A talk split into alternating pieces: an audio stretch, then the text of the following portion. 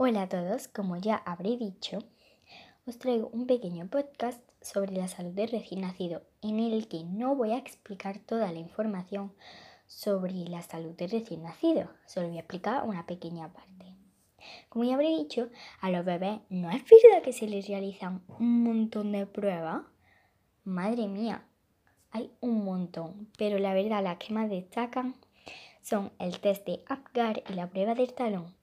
¿Vosotros conocíais alguna? Yo la prueba del talón, pero el test de APGAR ha sido nueva para mí. Bueno, pues el test de APGAR se trata de una exploración rápida y sensible para valorar el estado general del bebé y su adaptación al nuevo ambiente, es decir, en otras palabras más sencillas, valorar su salud, perdón, valorar su salud y cómo se adapta a nuestro mundo. Y también os quería contar otra pequeña parte sobre la prueba del talón. Yo la verdad pensaba que era otro tipo de prueba, pero cuando la he leído en el libro me he quedado un poco asombrada. La verdad. Y se trata de un conjunto de pruebas, es decir, de una, de una pequeña parte de sangre que se le extrae al bebé mediante un pinchazo. Esa sangre se analiza y ya pues se puede ver si tiene alguna enfermedad grave.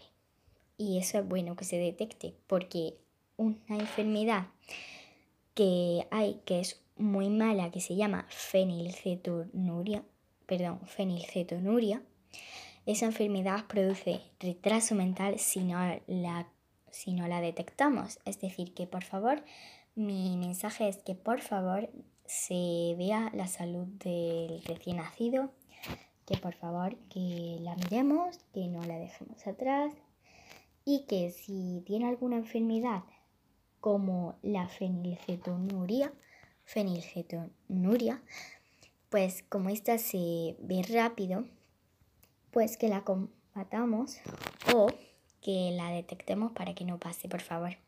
Que no haya más niños con este tipo de enfermedad y así pues podremos evitar muchas enfermedades. Así que si os ha gustado mi podcast, espero que se lo digáis a la señora Aurora y gracias a todos.